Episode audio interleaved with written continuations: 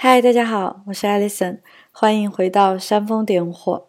这是新年煽风点火的第一期内容。我想为新的开端录制一期正式的序言，同时也为我们的播客确定一个调性。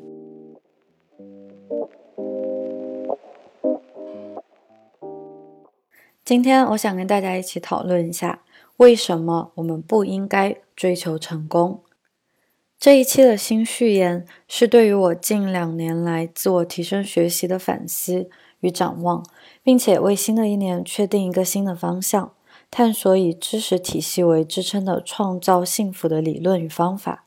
幸福的要点在于掌控感，除了之前强调过的时间自由、地域自由、财富自由，接下来也想和大家探讨思维自由与精力自由。在细心研习知识结构的基础上，我也非常注重实践。接下来的创作内容会以增加底层认知为出发。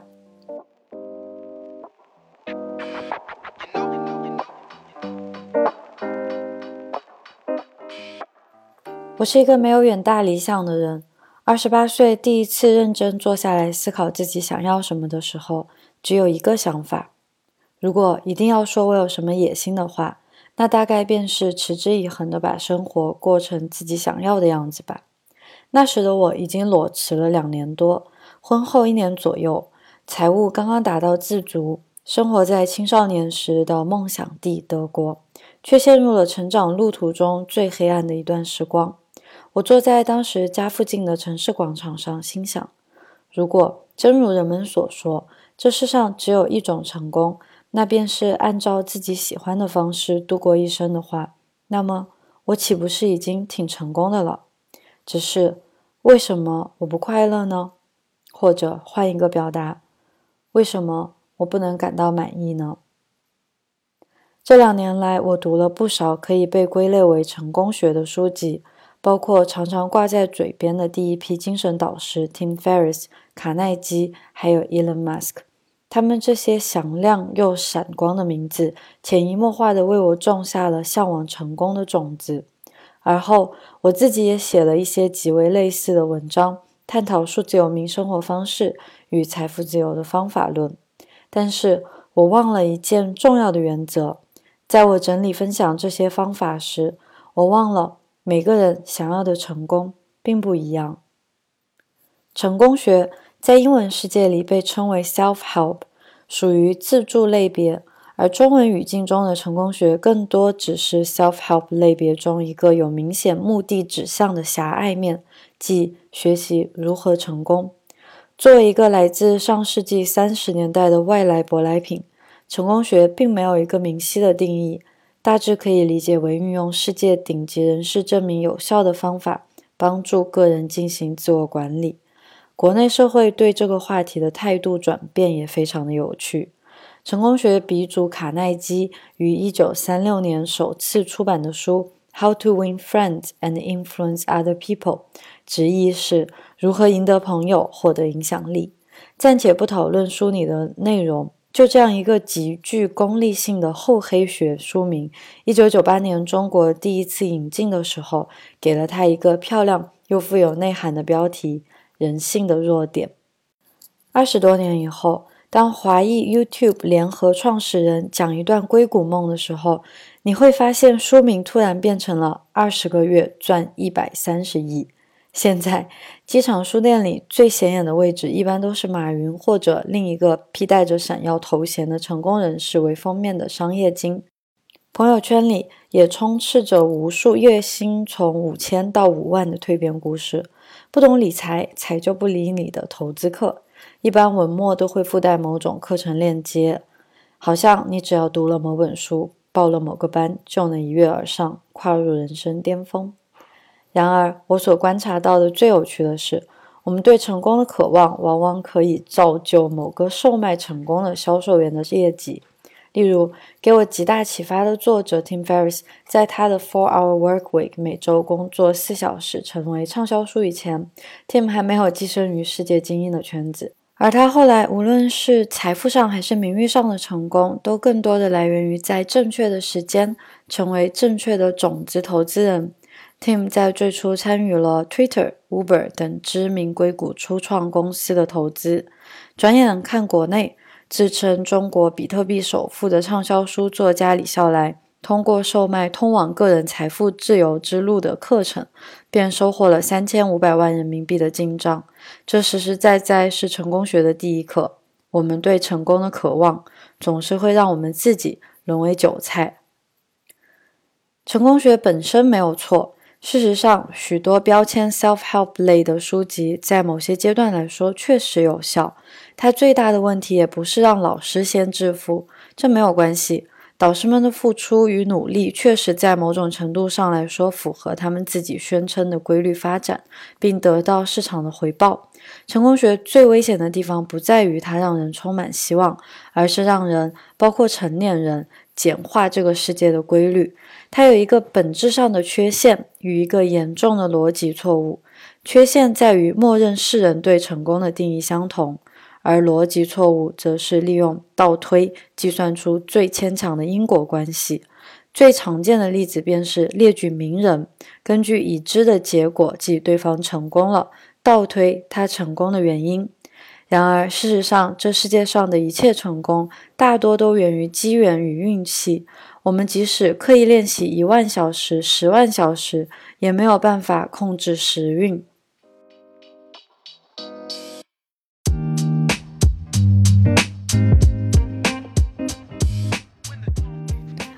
二零一二年，我在新东方教英语写作的时候，就为学生们整理过一些成功的人共通的品质。无论他们用的例子是当代钢铁侠 Elon Musk、古代圣贤孔夫子，还是天才豪杰莫扎特，都没关系。要说怎样才能成功，小孩子可能比成年人还要明白事理：坚持不懈、勇敢无畏、高瞻远瞩等等。他们说的没有错，只是更为重要的是，我们忘记了两个非常重要的思考能力。首先，成功的因果关系真的是否如小学课本那样显而易见？接着，我们有没有考虑过失败者，那些不曾被世人提起的众多坟墓里的无名氏，是否与世人称道的成功者拥有完全一致的性格特征？这是我们作为普通人在日常生活中最常犯的一种思维错误，即幸存者偏差 （survival bias）。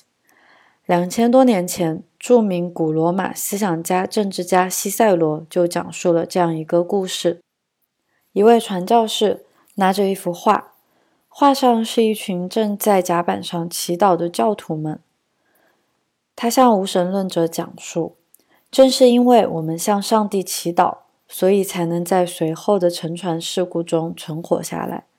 他的意思是说，没有淹死的人，正是因为祈祷而得到了上帝的庇佑。无神论者问：那些祈祷后但是被淹死了的人们的画像在哪里呢？淹死了的人也一定不乏虔诚的拜神者，而死去的人无法出庭作证。这个道理很简单，却被我们在日常生活中一次次的忽略。例如。烟民总是会举例说明，隔壁老太九十岁高龄也烟不离手啊，那么自己抽烟也不会有什么大事的。问题是，这已经被科学家实锤证明的相关，也被对尼古丁上瘾的吸烟者给自圆其说，一笔勾销了。那些因为吸烟而罹患癌症的所死去的大量样本，自然是无法站在你面前劝你戒烟的。正如从小在乐器的熏陶中长大的 Taylor Swift，或是如今炙手可热的青少年 Billie Eilish，他们的背后都有上千万个同样拥有才华与努力的音乐家。字面意义上的失败者，那些拥有舞台梦却被迫成为银行员工而不是摇滚明星的普通人，与猫王性格的相似性恐怕大大超过其差异性。是的。成功学理论如此巨大的一个性格缺陷，竟然没有被市场淘汰掉，这是足以让人感到惊讶与不快的。这大概也是为什么一切模棱两可的信仰、占星术、解梦、预言与占卜，直到今天也仍有它的一席之地吧。简而言之，成功学里总结的特征，所教你的方法都是废话连篇。这个世界的成功者与失败者拥有的特性与习惯，在大多数时候都是重合的。再者，如我非常喜欢的英国通俗哲学作家阿兰·德波顿所说，在多数领域中，对成绩很难进行准确评估。成功爬到金字塔顶端的人，并不一定是工作的佼佼者，却往往是精通权术的人。当然，还有运气。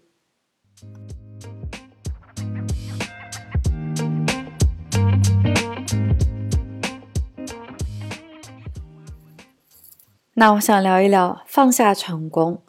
现在我们知道了，成功学固然有它的先天缺陷。我希望光是这一点就可以省下你大笔去听讲座以及购买知识焦虑的线上课程的费用了。拥有一个绝佳好老师的技能类课程非常值得推荐。但是，例如像理财这种根本不可言传的方法，还是把钱留着吃点健康的东西吧。那我们先一起放下成功。第一，我们先看一下是谁的成功。阿兰·德波顿在2009年的 TED Talk 上分享了一次名为《温和的成功哲学》的演讲，A Kinder, Gentler Philosophy of Success。德波顿指出，我们当今社会中那种折磨人心的焦虑感，源于我们身边无处不在、无孔不入的势利鬼，是他们的期望与不屑，将我们推向彷徨、无助与自卑的。现今的影视作品还有媒体的报道焦点，注定会把一代代的年轻人推向误区，即把成功的概念用一种可视的形象展现出来。我们对成功的想象从小便来自他人，从学生时代老师口中的北大复旦，到社会上的职场竞争，你才发现，那个能够从日常的各个角度展现我有钱的人，便是成功的人。因为对方的财富必定与对方的能力正相关，难道不是吗？再一次思考一下我们前面提到的幸存者偏差的思维误区。事实上，我们在日常生活中感到焦虑不快，大多来自于对别人的成功的不安。现代科技更是利用前所未有的多巴胺分泌，让我们如上瘾一般的去阅读快消的娱乐与信息。去看到很多我们根本无需看见的所谓成功，例如一夜爆红的网红、月入五万的九零后，还有换了第三辆保时捷的老同学。我们似乎比任何时代的人都更拜金、更物质、更贪婪。但这是真的吗？恐怕我们真正想要的，并不是那双绝版的球鞋、最新的苹果手机，也不是去网红咖啡厅打卡拍照的下午。朋友圈的第一百个点赞与他人对我所拥有的觊觎，我们想要的还是他人的认可与赞叹吧。德波顿调侃至极的在他的演讲中说道：“下一次，当你看见一个开着法拉利跑车经过的人时，不要自以为这是一个很贪婪的人，而是这真是一个无比脆弱又缺爱的人啊！而最恐怖的是，当我们不断追求别人眼中的成功时，我们便在不经意之间变成了最喜欢评判自己的势利鬼，当然有时候也会殃及身边的人，以势利的眼光处理人际关系，给社会造成更多的痛苦。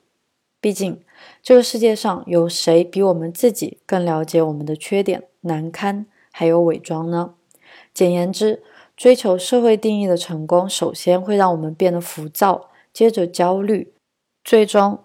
势必成为一个可怕的势利鬼。第二点，成功与幸福无关。我第一次听见好莱坞著名喜剧演员金凯利的这段话时，是不能够理解的。他说：“我觉得每个人都应该体验一下腰缠万贯、名利双收的感觉。我希望他们可以得到一切他们曾渴望过的东西，这样他们就会知道这些东西都不是人生的答案。”他出演的《变相怪杰》可是我小时候反复观看最多遍的喜剧片。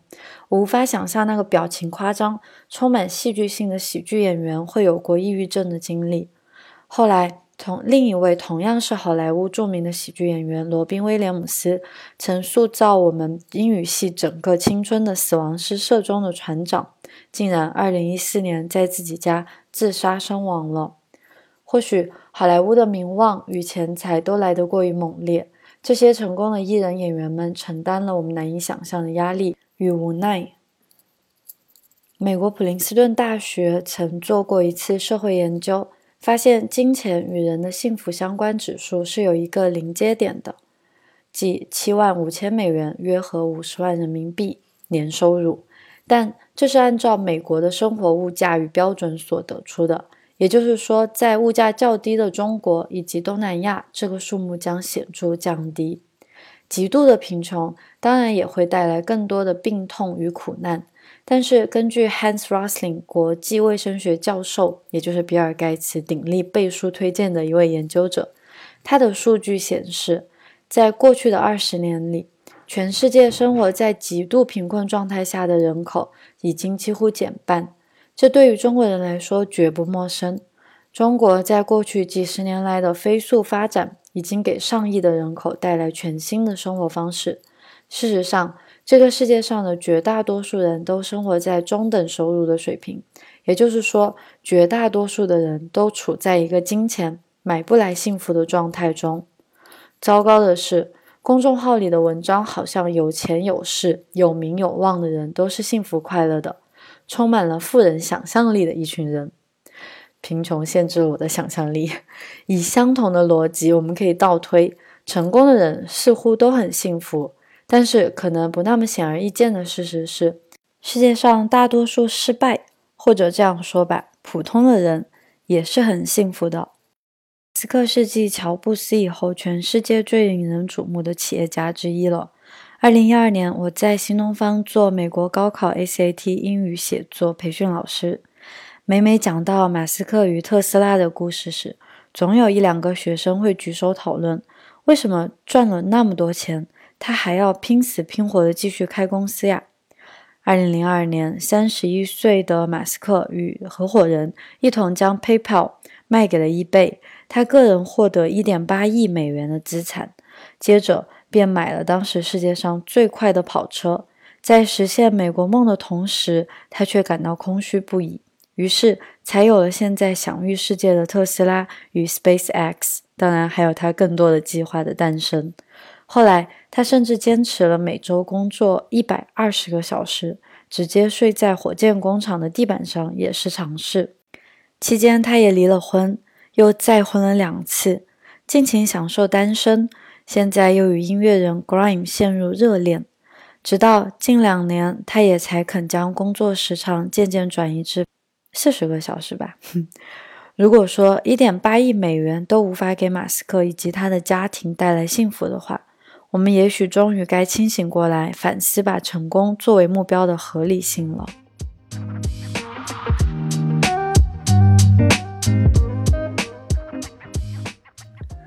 OK。那我们现在把成功放下以后，应该去追求一些什么呢？事实上，我亲自试验放下追逐成功最卓有成效的方法，便是取消关注那些给我带来焦虑感的公众号作者们，尤其是大量推送好物推荐的博主。我和导师塔勒布的观点一样，没有比过度精致更可怕的了。无论是衣服、食物、生活方式，还是举止。生活里不需要那么多最终将积满成灰的好物，至少在我的生活里不需要。然而，我怎么敢告诉你们怎么做才是正确的？过去的这一年多，我完完全全的生活在自己曾经梦想过的生活里，旅居世界，财务自由，还拥有一段相互理解、独立、信任并甜蜜的亲密关系。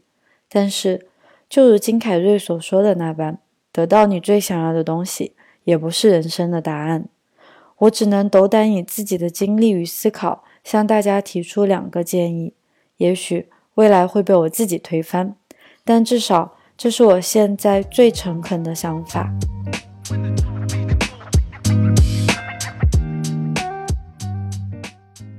第一，自行定义成功。爱默生有一句名言，我十分喜欢。无论我换了多少个随身携带的笔记本。我都会在第一页先默写一遍：To be yourself in a world that is constantly trying to make you something else is the greatest accomplishment。在一个千方百计想要把你改变的世界里，保持自我是你能所做出的最高成就。他就是希望我们都可以做自己。做自己听上去很励志、很鸡汤，但事实是，如果我们不知道自己是谁，不确定自己的价值观，那做自己也不过是一句轻易就可以被利用的响亮的广告语。在我微不足道的渺小的生活里，我至少认清了一件极为关键的道理，那便是找到自己最准确的方式，就是创造自己。或许。按照自己喜欢的方式度过一生，不是什么坏建议。但是爱默生才道明了这种坚持的前提，那便是这个世界是不会轻易放弃去改造你的。你的周围仍然会充斥着势利鬼，他们有可能会让你软弱下来。但是相信我，你越是朝着自己的定义前行，势利鬼越追不上你的足迹。他们忙着去比较、去奉承、去焦虑去了。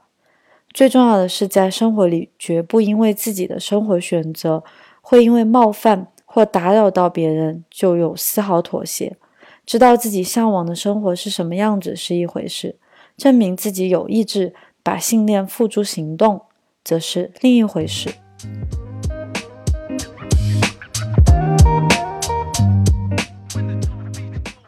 第二，给生活留白。国内心理学家李继波与同事的研究发现，金钱这个东西在个体低收入水平下与幸福感有显著的正相关，而当收入达到一定水平以后，金钱与幸福的关系很小，甚至没有关系。时间充裕与个体幸福感则成正相关。我一向不赞同社会定义的成功，于是过去的几年来，我试图自己为成功下定义。成功就是活力与双眼发光，但问题是，我们这一生怎么可能随时随地都充满了好奇心与生命力呢？在活力与好奇之间，还有大量的空白，而与这些留白的相处方式，可能才是决定我们内核是否幸福的真谛。没错，我们可以在无聊的时候约着与朋友见面，去购物，去喝酒，去跳舞，怎样都好，但是。我们可能不久以后就会发现，在购物、喝酒、跳舞的时候，又出现了难以捉摸的空白呢。事实是，我认为我们应该追求的是成长。成长包含了一万种成功，也有一千万种失败。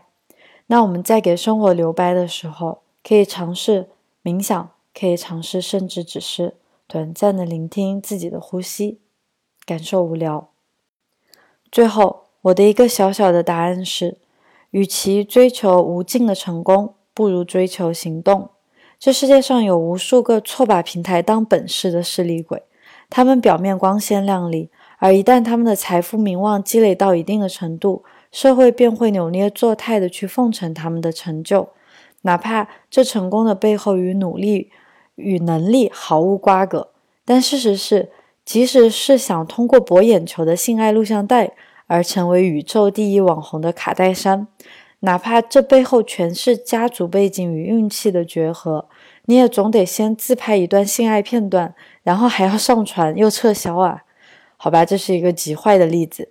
这样说吧，哪怕乔布斯的传奇是个机遇与意外的结合体，就算硅谷还有十万个比乔布斯更有设计天赋、更有市场宣传才能的备选人，那么被运气。随机砸中也得先有行动吧，你至少先得从同学 Wozniak 那里见证他的才能。在我们如今生活的时代，不需要被幸运女神青睐，也可以获得自己定义中的成功。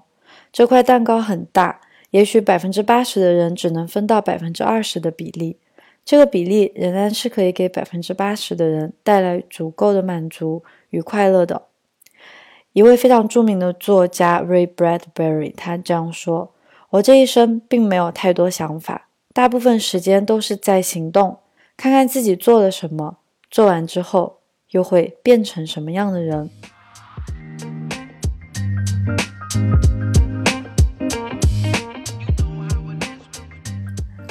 这便是我对成功的看法。下次管他什么自媒体还是媒体宣扬某个有头有脸的人的成功时，你至少可以得意一笑。